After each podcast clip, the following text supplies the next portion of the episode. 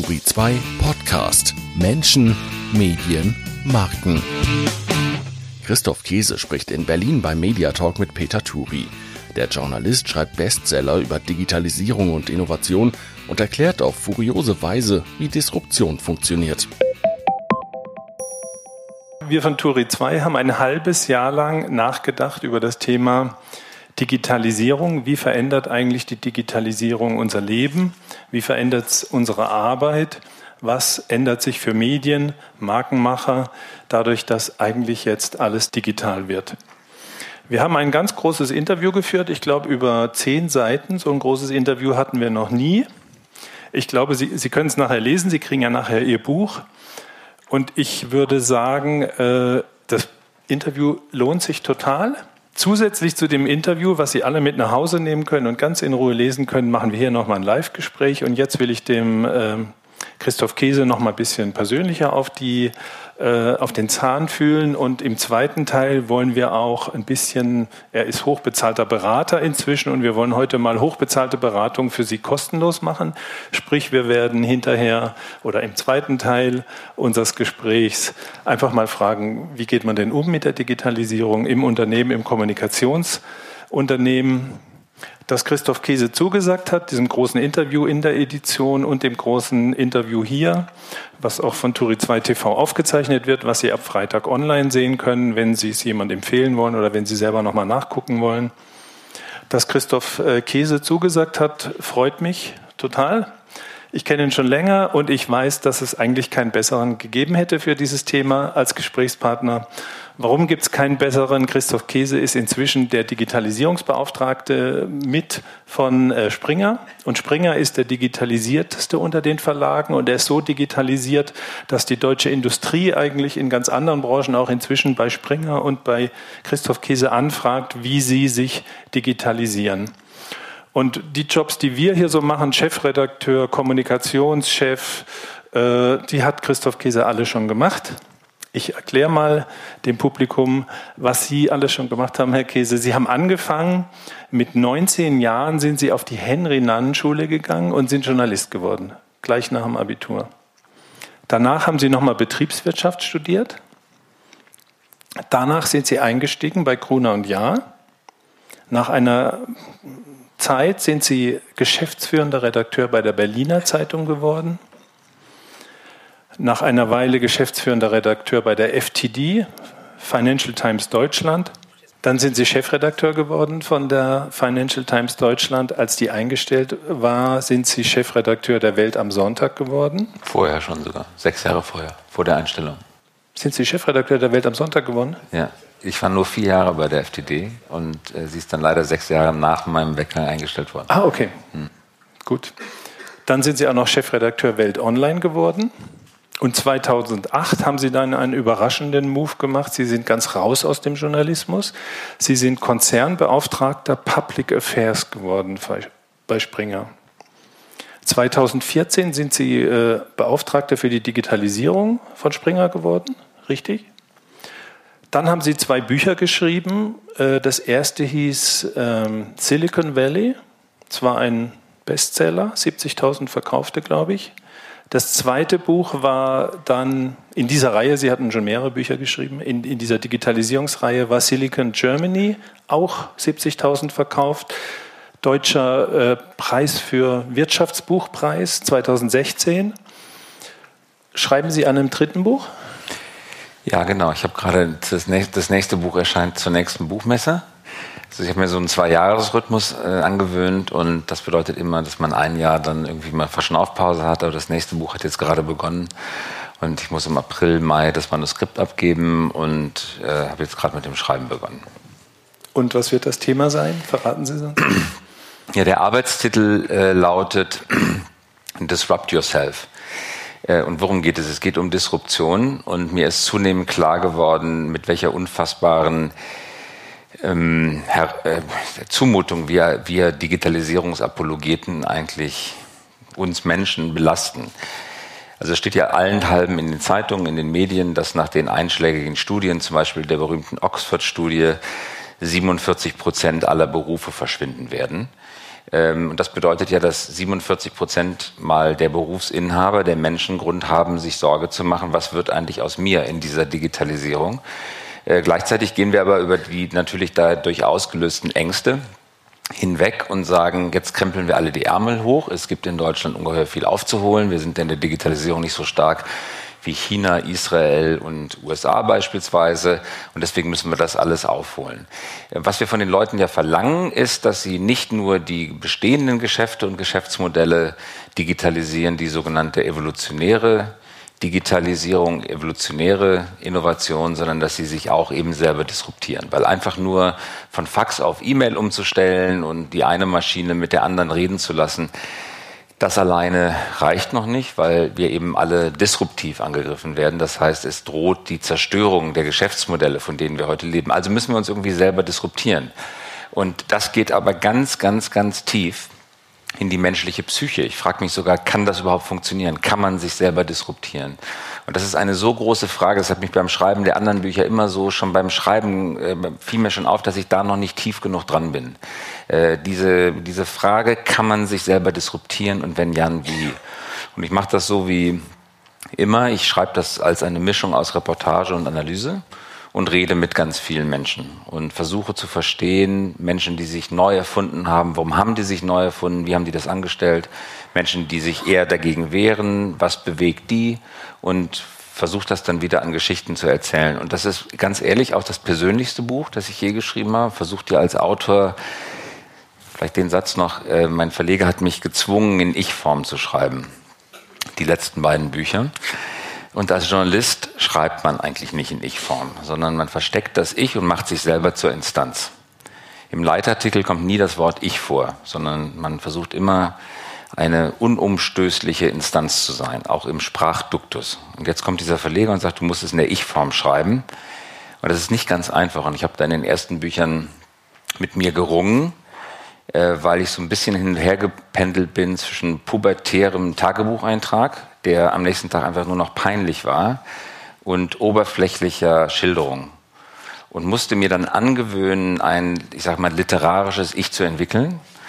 Das habe ich natürlich versucht so anzulegen, dass möglichst wenig von meinem eigenen Privatleben dabei rauskommt, weil ich möchte, mein, mein Drang, exhibitionistisch tätig zu sein, ist überschaubar. Und damit komme ich bei dem nächsten Buch nicht durch. Das berührt mich persönlich alles sehr, sehr tief. Das ist, das ist doch wunderbar, weil ja. The Digital Me ist der Titel unseres Buches oder auch Digital Me, vielleicht als Aufforderung, digitalisiere mich. Sie selber haben sich ein bisschen digitalisiert. Sie sind seit Sommer Geschäftsführer und auch Mitgesellschafter der Beratungsagentur Hai, eine Springer-Tochter. Also Sie sind so ein bisschen selbstständig, aber ein bisschen noch unter dem Konzerndach. Auf jeden Fall sind Sie, kann man das sagen, sind Sie jetzt Berater im Hauptberuf? Genau. Genau. Also, was kaum einer von Ihnen weiß, weil Sie wahrscheinlich noch nicht so alt sind wie ich und er, äh, Christoph Käse war im jugendlichen Alter von 25 Jahren schon Unternehmenssprecher, Leiter der Konzernkommunikation von Gruner und Jahr unter Gerd Schulte-Hillen, der damals äh, ähm, Vorstandsvorsitzender war. Und wenn man Schulte-Hillen gefragt hat, warum geben Sie so einem jungen Mann so eine ver verantwortungsvolle Aufgabe, dann hat er gesagt, der Käse, der erinnert mich an den jungen Henry Nannen. Hat er das gesagt? Oh Gott, ja, das ist ein, das ist ein große Stiefel. Ich weiß nicht, ob ich das bin. Henry Nannen war schon genau wie die Verleger der Generation Augstein, Bucerius, Springer, Nann, das ist schon, das sind schon ganz, ganz große Verleger gewesen. Ich weiß nicht, ob unsere Generation auch nur in die Nähe kommt. Ähm, da habe ich großen Respekt vor den Personen. Ja, also vor 27 Jahren waren Sie der nächste Henry Nann, jetzt sind Sie Berater. Was ist schiefgelaufen in Ihrer Karriere? ja, vielleicht war Henry Nann ja auch Berater, wer weiß. Nein, also wir sind ja beim, The also ich, ähm, also wenn Sie mich fragen würden, was ist mein, mein Lebensmotto, da halte ich es mit äh, Arthur Rimbaud, der mal gesagt hat, il faut être absolument modern. Ich versuche unabhängig vom Lebenshalter so immer sozusagen ein Stück weit in der Zukunft zu leben. Da habe ich vielleicht auch ein gewisses Talent dazu, mir Gedanken zu machen, was als nächstes passieren könnte. Und gleichzeitig ist das bei mir persönlich verbunden auch mit einer Paranoia, dass ich in, im Englischen sagt man so schön, they never knew what hit them. Also so viele Menschen werden vermeidbar von beruflichen, privaten Schicksalen ereilt, weil sie ereign, äh, ereilt, weil sie nicht ausführlich genug darüber nachgedacht haben, was eigentlich passieren könnte. Und äh, das ist so bei mir eine, irgendwie eine tiefsitzende Paranoia. Ich versuche immer darüber nachzudenken, was kommt als nächstes und dann fängt an, mich das nächste zu elektrisieren und dann will ich das auch beruflich umsetzen. Also ich, der, der, der grundlegende Leitfaden ist, ich will immer was mit Publizistik und Journalistik zu tun haben. Ähm, aber der Grund zum Beispiel, warum ich 2008 aus dem Journalismus weggegangen bin und auf die Verlagsseite gewechselt habe und mich dann auch dem Thema Politik äh, zugewandt habe, ist einfach, dass ich gesehen habe, dass die Plattformökonomie entsteht. Und dass die Plattformökonomie ähm, den Journalismus in der wirtschaftlichen Grundlage vollständig verändert. Und genau das ist auch eingetreten. Äh, die Plattformen sind heute die Gewinner der Digitalisierung. Und das gilt für alle Medienbranchen. Also zum Beispiel wurde in der Menschheitsgeschichte noch nie so viel Geld mit Musik verdient wie heutzutage. Bloß der Anteil der Musiker und der Musikverlage an der Wertschöpfung, die dort entsteht, war prozentual noch nie so klein. Und das Gleiche gilt für uns. Facebook verdient mit den journalistischen Inhalten dramatisch mehr Geld als die Verlage, die diese Inhalte produzieren. Und deswegen ist mir 2008 klar geworden, dass die Digitalisierung auch mit journalistischen Mitteln gestaltet werden kann, aber eben nicht nur. Vor allen Dingen geht es darum, sie mit unternehmerischen, auch politischen, gesellschaftlichen Mitteln zu gestalten. Und ich hatte dann 2008 das Gefühl, ich kann für den Journalismus, der mir so am Herzen liegt, mehr tun, wenn ich eine Weile damit verbringe, mich um die gesellschaftlich-politischen, unternehmerischen Fragen zu kümmern. Deswegen habe ich das gemacht. Und ähm, jetzt ist es wieder so eine Stelle, jetzt haben wir das sehr erfolgreich hinbekommen, und ich war 2013 im Silicon Valley. Aber da darf ich ja. mal dazwischen grätschen. Was, haben, äh, was hat wer erfolgreich hinbekommen? Sie sind ja auch 2008 angetreten, das Leistungsschutzrecht für Printverlage nach vorne zu bringen, damit die Verlage ein bisschen von dem Geld kriegen, was Google einnimmt. Das war aber kein Erfolg, oder? Das ist ein, äh, also in der Geschichte, langen Geschichte des Urheberrechts, wir haben vorhin mit den Kollegen von Landau auch über das Urheberrecht geredet, äh, die, die GEMA oder ihre Vorform, das liegt ja schon fast 120 Jahre zurück. Und in der ganzen Zeit hat es noch nie einen einzelnen ähm, Nutzer gegeben, der freiwillig bezahlt hätte. Noch nie sondern es ist immer so gewesen, dass die, das hat ja mit Strauss angefangen, der die GEMA erfunden hat, also ein Musiker, der es einfach leid war, dass seine Musik kostenlos gespielt wurde und er davon nichts abbekam. Das hat was mit dem wehrhaften Kreativen zu tun, mit dem wehrhaften Intellektuellen, der den Rücken gerade macht und quasi auch was ein bisschen von Wirtschaft versteht und sich gegen die wehrt. Aber es hat noch nie einer freiwillig bezahlt. Deswegen sind es meistens fünf bis zehn, teilweise 15-jährige Prozesse, die man führen muss durch alle Instanzen. Deswegen, das ist noch nicht äh, gesungen bin ich nach wie vor hoffnungsfroh. Ich meinte jetzt aber gerade eher Springer. Springer hat, glaube ich, wie kein anderer Verlag äh, die Macht der Plattform rechtzeitig begriffen und eben ab 2004 begonnen, auch in eigene Plattformen zu investieren. Das sind vor allen Dingen Rubrikenplattformen, also das klassische Rubrikengeschäft, Stellenmarkt, Automarkt und so weiter, Wohnungsmarkt im Internet ähm, abzubilden. Und äh, das hat sozusagen das Unternehmen ganz stark verändert, vielleicht sogar gerettet und hat dazu beigetragen, dass eben heute 70 Prozent der Umsätze und 80 Prozent der operativen Gewinne äh, digital sind. Das haben wir ganz gut hinbekommen. Und was mir jetzt im Augenblick wichtig ist, nachdem wir das jetzt mal schon mal geschafft haben, den Verlag in die Zukunft zu führen, merke ich, dass mich einfach nicht kalt lässt, was aus Europa und aus Deutschland wird. Und das war für mich ein wichtiger Punkt im Leben, als ich 2013 für Springer mit Kai Diekmann und Peter Württemberger und Martin Sinner im Silicon Valley war, wir dann ein halbes Jahr, ganzes Jahr in dieser WG gewohnt haben. Ähm, da habe ich schon ein ganz starkes Verlangen gespürt, dort zu bleiben. Ich habe auch schon überlegt, wo können vor allen Dingen Rubrikenplattformen, also das klassische Rubrikengeschäft, Stellenmarkt, Automarkt und so weiter, Wohnungsmarkt, im Internet ähm, abzubilden. Und äh, das hat sozusagen das Unternehmen ganz stark verändert, vielleicht sogar gerettet und hat dazu beigetragen, dass eben heute 70 Prozent der Umsätze und 80 Prozent der operativen Gewinne ähm, digital sind. Das haben wir ganz gut hinbekommen. Und was mir jetzt im Augenblick wichtig ist, nachdem wir das jetzt mal schon mal geschafft haben, den Verlag in die Zukunft zu führen, merke ich, dass mich einfach nicht kalt lässt, was aus Europa und aus Deutschland wird.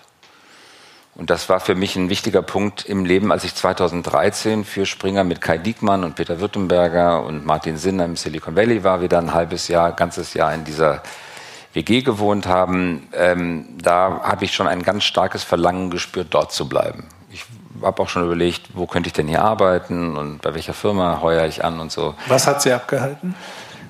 Ja, irgendwie dieser, irgendwie dieser Größenwahn, dass ich irgendwie dazu beitragen kann, dass wir Deutschen wie Europäer die Schlacht um die Digitalisierung nicht verlieren. Ich habe mir irgendwie eingebildet, äh, ich kann da irgendwie was zu beitragen und bin dann zurückgekehrt und habe gesagt, das, das, also bevor ich jetzt bei so einer amerikanischen Firma anheuere, ich will zurückkommen und irgendwie, das ist, irgendwie liegt mir das sehr am Herzen. Ich finde einfach Europa besser als die USA. Das Sozialmodell gefällt mir besser, die Städte gefallen mir besser, das Leben gefällt mir besser. Ich, ich, ich habe mich immer als Weltbürger verstanden, aber da wurde ich plötzlich zum Patrioten.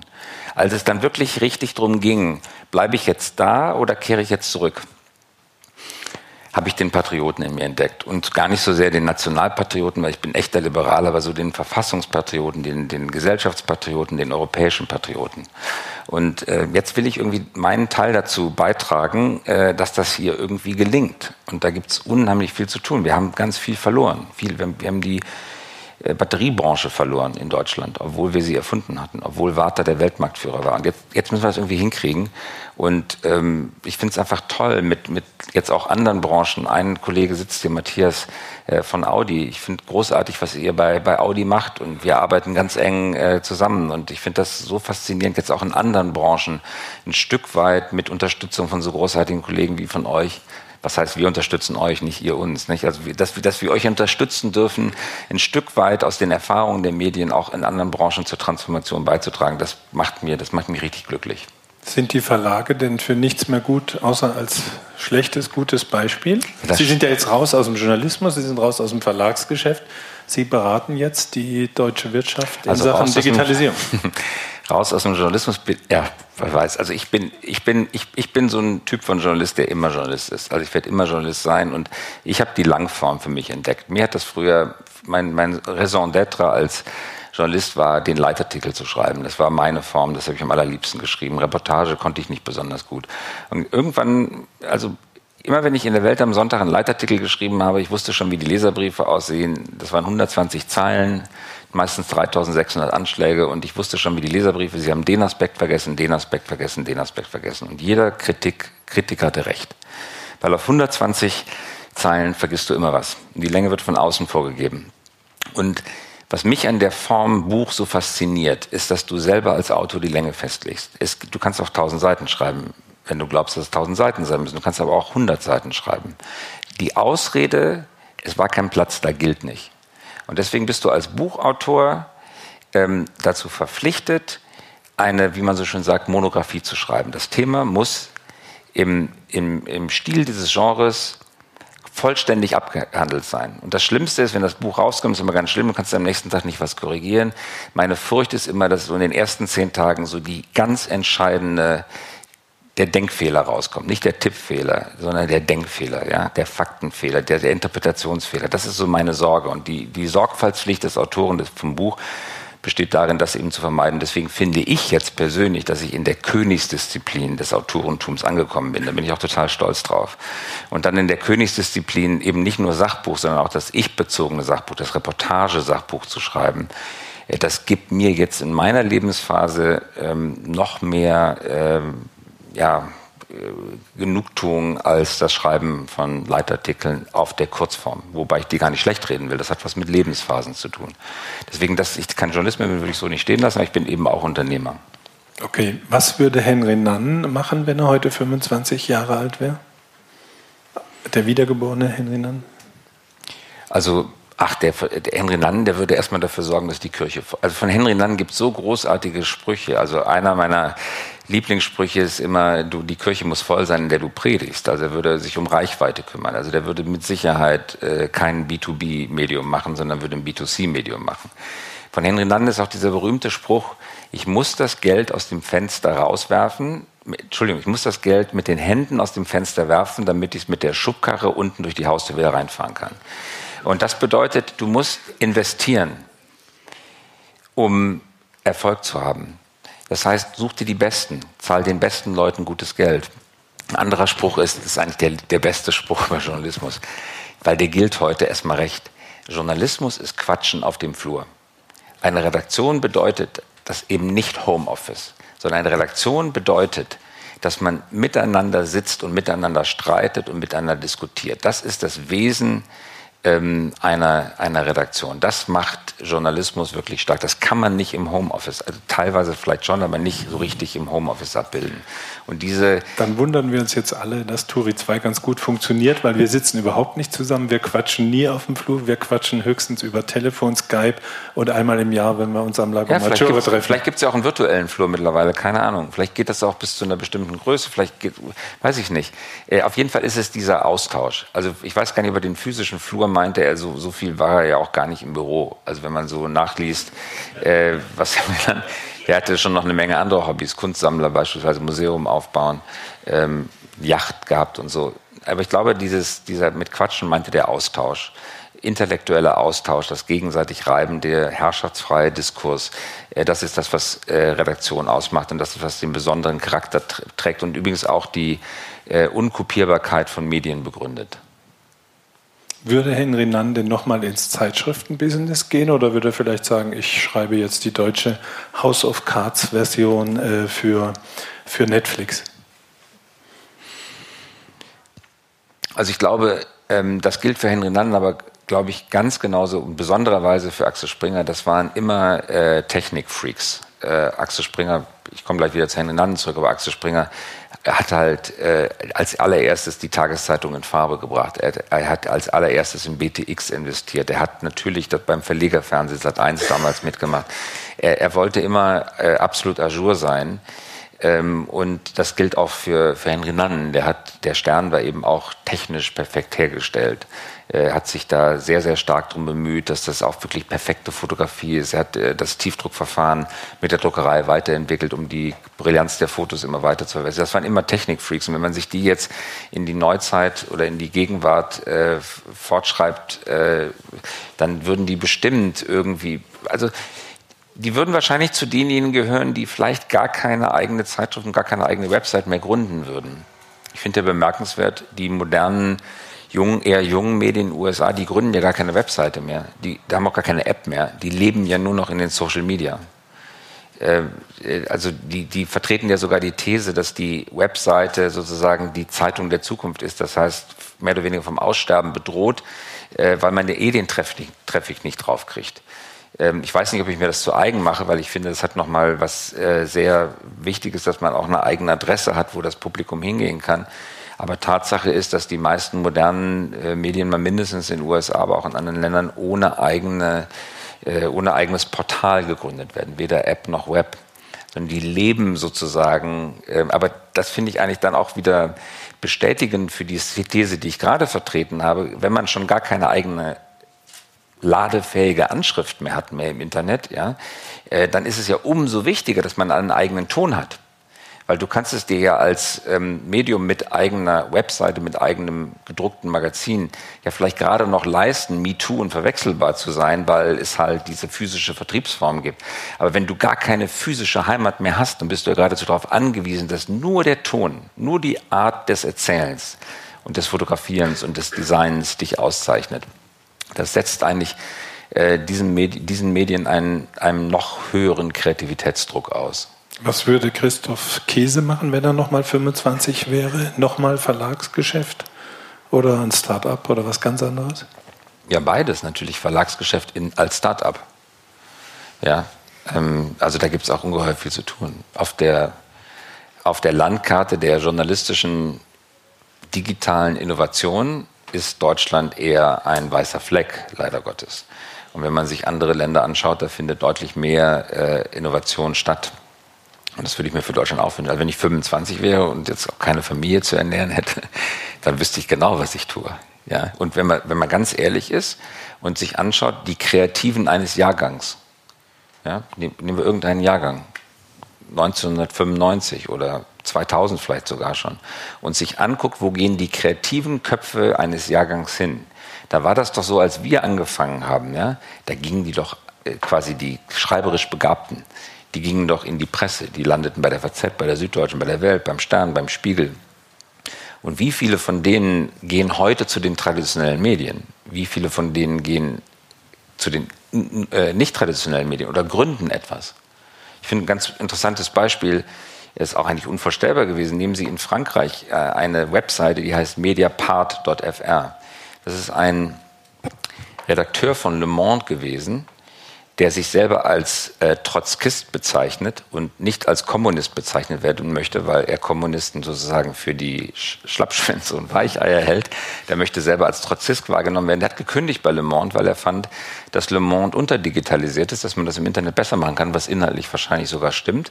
Und hat äh, mit Wagniskapital, mit einem Angel sozusagen eine Webseite gegründet, die heißt mediapart.fr linkes, also sozusagen eine Taz in digital, linkes Publikum äh, und die haben, letzte Zahl, die ich gehört habe, 80.000 Abonnenten für 10 Euro im Monat und machen, ähm, äh, sind vorwiegend, äh, haben fast keine Anzeigen, sind vorwiegend vertriebsorientiert, machen ungefähr 8 Millionen Umsatz und 1,5 Millionen Gewinn. Das finde ich ganz bemerkenswert. Ähm, das haben wir in Deutschland eher weniger, dass äh, Journalisten aus traditionellen Zeitungen normale Redakteure in diesem Fall kündigen und mit Wagniskapital so etwas starten, ist ja auch ein Risiko verbunden, kann ja schiefgehen. Das haben wir in Deutschland leider eher weniger. Die traditionellen Medien hoffen ein bisschen darauf, dass die ähm, Unternehmen nicht so stark wie in der Vergangenheit abdriften in Richtung Facebook, Google, Julia Jäkel von Gruner Jahr hat äh, die Unternehmen aufgerufen, mehr äh, Verantwortungsbewusstsein zu entwickeln und nicht in Medien zu gehen, die keine gesicherten, guten redaktionelle Inhalte gehen. Was halten Sie und was hält Springer von dieser Initiative? Also wir finden also für Springer kann ich nicht sprechen. Ich kann nur meine persönliche Meinung sagen. Ich finde äh, alles gut, wo wir als Branche den, den, Rücken gerade machen. Wir haben uns viel zu lange klein gemacht. Äh, die, die ganze Feuilleton-Debatte darüber, dass der Leser im Internet angeblich kein Geld bezahlt und dass angeblich nur das frei ist, was äh, kostenlos ist. Wenn ich äh, zurückerinnere, also vor zehn Jahren war das ja herrschende Meinung. Da galt es in den meisten, gerade Online-Redaktionen, als absolut verpönt, jemals auf die Idee zu kommen, dem Publikum Geld abzuverlangen. Und wie oft habe ich zum Beispiel, der ich die Gegenmeinung vertreten habe, zu hören bekommen, du verstehst das Internet nicht, du bist von vorgestern. Internet bedeutet kostenlos. Und das hat sich eben als nicht nur strategisch falsch, sondern eben auch als faktisch falsch erwiesen weil es ungeheuer erfolgreiche äh, Zahlenmodelle gibt. Ich nenne nur mal ein Beispiel. Äh, Politico ist in, in, in Washington mittlerweile äh, wichtiger als die Washington Post geworden. Das ist das einflussreichste Medium. Das ist ein disruptives Start-up gewesen. Und der Abonnementpreis beträgt eben nicht wie beim klassischen Medium ungefähr 700 bis 800 Dollar, sondern 7000 Dollar. Das ist der zehnfache Preis. Aber dafür bekommt der Leser eben auch die, ich sage jetzt mal, zehnfache Qualität. Das ist in sogenannten Themenverticals organisiert. Und das Themenvertical beispielsweise zum Thema äh, Telekommunikation, also ein eigenes Ressort sozusagen, das nur äh, Telekommunikation und Telekommunikationspolitik macht, hat zwölf oder dreizehn Redakteure. Äh, und die Konkurrenz von Washington Post, äh, New York Times haben vielleicht einen Telekommunikationsredakteur. Wenn der morgens zur Arbeit erscheint, egal wie gut er ist, hat er schon verloren, weil schon 14 Politico-Leute auf dem gleichen Thema sind. Und dafür gibt es einen Markt für 7000 und das ist fast aus, die haben auch eine Printausgabe, fast ausschließlich digital. Ähm, wir haben das, ähm, äh, wir haben ein Joint Venture mit äh, Politico gegründet und haben das gemeinsam in Brüssel herausgebracht und äh, siehe da, obwohl die Umstände, also die politische Topografie natürlich in Europa vollständig anders ist als in den USA, läuft es in Brüssel auch äh, wirklich äh, über die Maßen zufriedenstellend und gut. Das entwickelt sich äh, prima und das zeigt, es gibt ganz deutlich einen Markt, wo für sehr hohe Qualität sehr gutes Geld bezahlt wird. Also es ist vollständig widerlegt, was damals behauptet worden war, dass nämlich die Leute im Internet für Inhalte kein Geld bezahlen. Äh, das, das Gegenteil hat sich als wahr erwiesen. Es sind Milliardenmärkte entstanden, von Spotify mit dem Premium-Abo über Netflix äh, bis hin äh, zu Politico. Ähm, und ähm, das ist wirklich schade, dass wir so einen im deutschen Journalismus, in der deutschen Verlagslandschaft ein gutes Jahrzehnt verloren haben mit einer äh, Spiegelfechterei über die theoretisch-akademische Frage, ob die Menschen im Internet für Qualität Geld bezahlen. Ähm, das, in der Zeit hätten wir auch einfach handeln können. Und deswegen zu der Frage, ich finde, äh, wenn, wenn Julia Jeckel, die das übrigens insgesamt, finde ich, beeindruckend gut macht, äh, bei Gruner und ja, wenn äh, die solche Positionen vertritt, kann ich persönlich dem viel abgewinnen. Glauben Sie, dass Verlage wie Springer und Gruner und Jahr wieder zu Gewinnern werden können? Naja, also ähm, werden sie ja gerade. Ähm, werden sie ja gerade, weil es ist, es, ist, ähm, es ist ja vollständig klar, ähm, dass äh, Inhalte, also Content is King, das ist nicht falsch, sondern es wird wieder wichtiger. Äh, und dass wir mal so eine Delle in der Content is King-These erlebt haben, im Beginn der Digitalisierung, heißt noch lange nicht, dass es immer so bleibt. Äh, die Plattformen haben jetzt äh, gewonnen, aber in der, in, ersten, in der ersten Halbzeit oder im ersten Drittel. Aber das, die haben sie nicht gewonnen, weil Content nicht wichtig wäre, sondern die haben sie gewonnen aufgrund von Monopolisierungstendenzen. Ich will das mal mit einem Beispiel aus der Musikindustrie klar machen.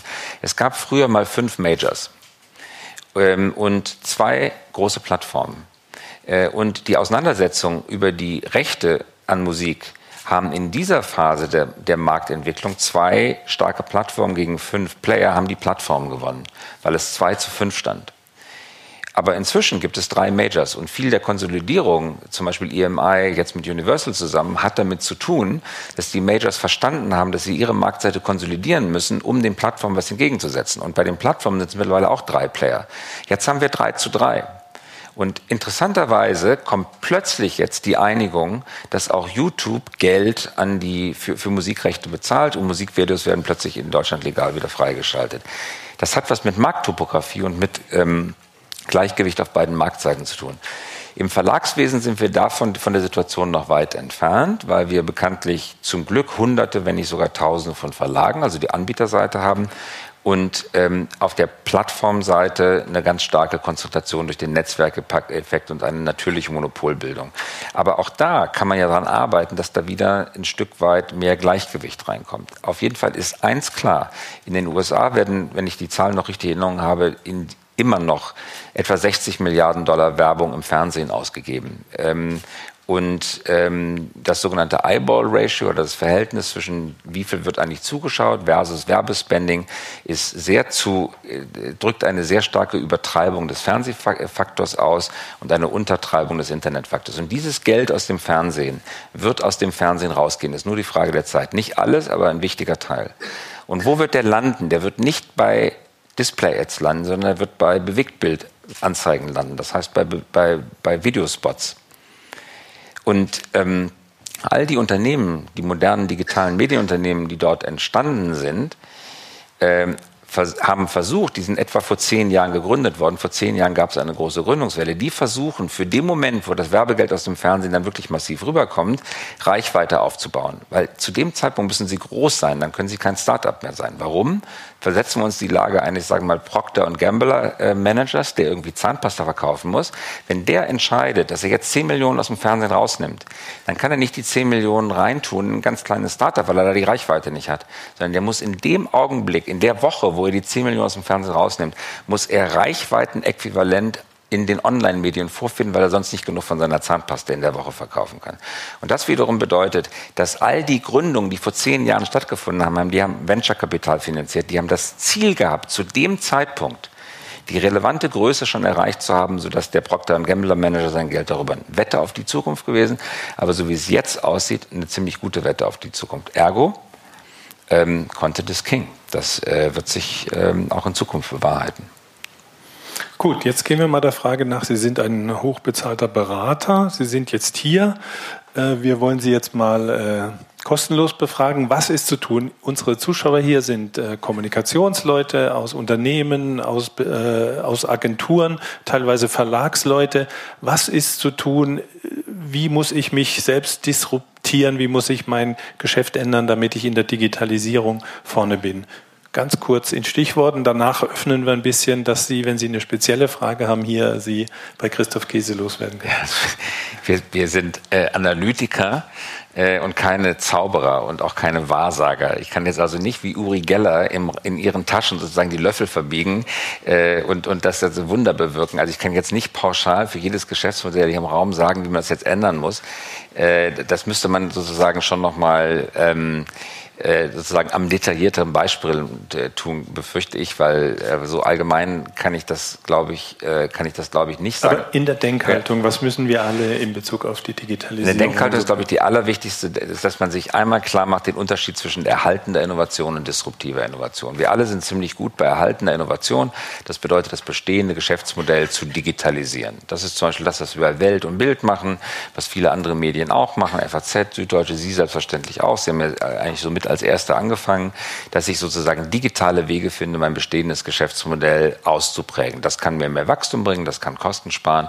Äh, und dann habe ich dann digitale, also das ist so der Klassiker, ich stelle Faxbestellung um auf E-Mail-Bestellung. Das ist auch Digitalisierung, das muss man gar nicht kleinreden.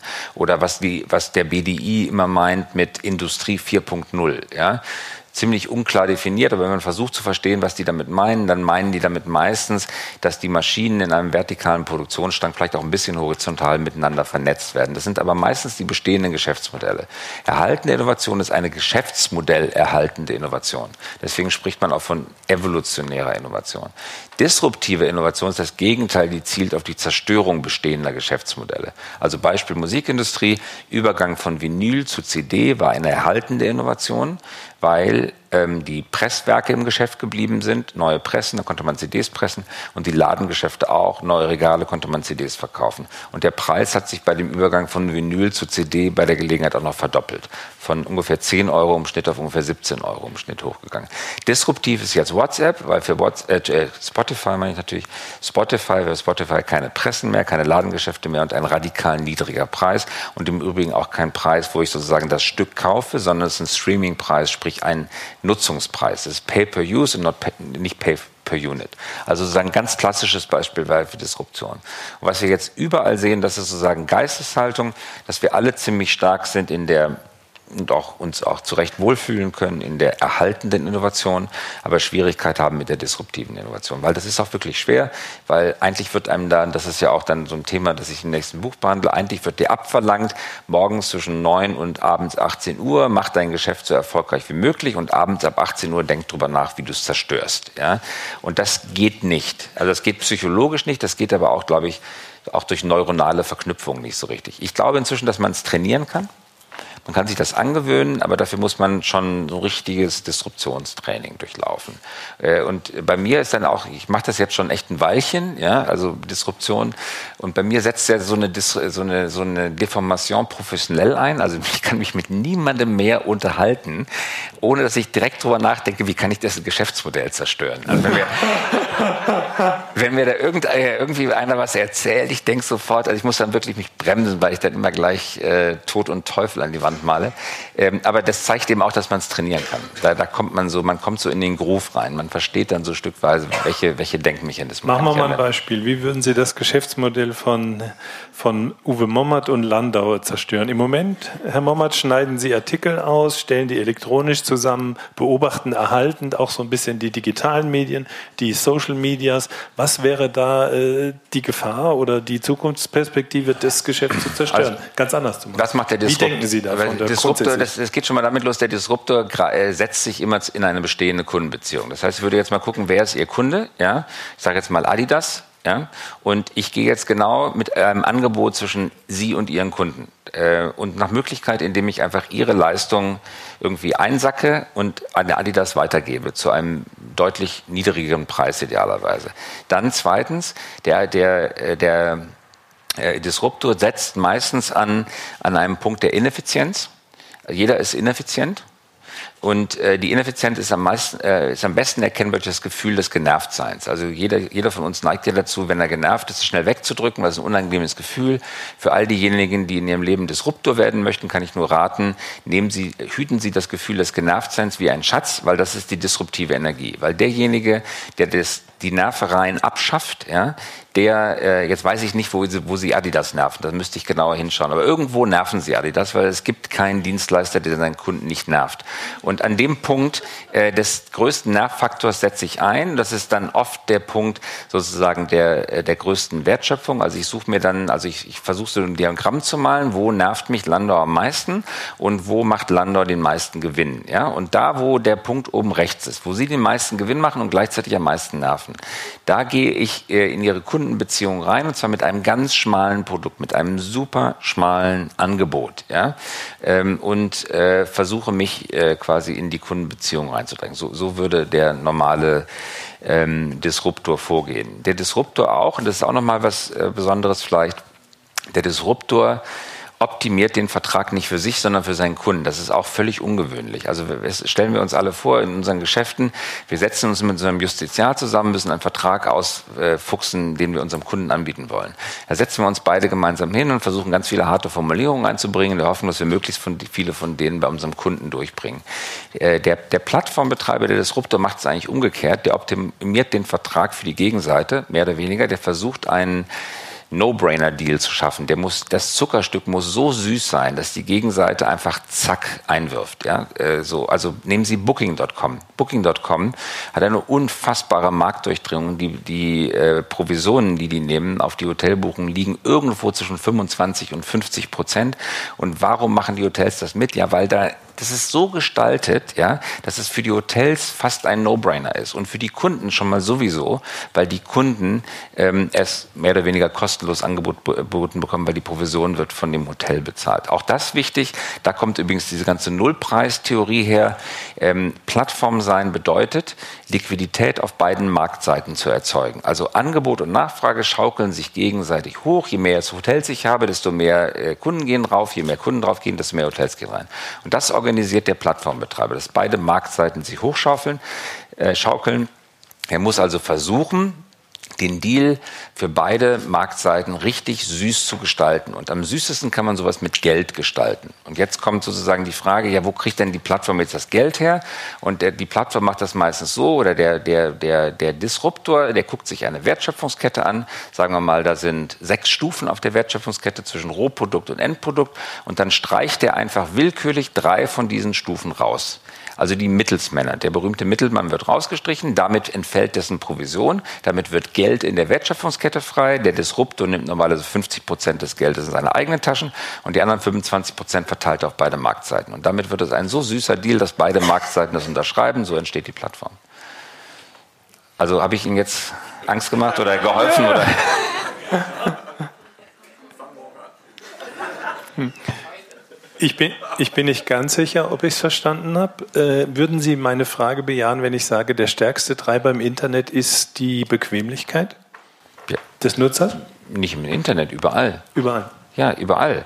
Also äh, ich meine, Usability bedeutet ja nichts weiter als Herstellung von Bequemlichkeit. Ich, ich weiß noch, ich war in so vielen, also jeder, der hier in Redaktionen arbeitet, kennt das. Ne?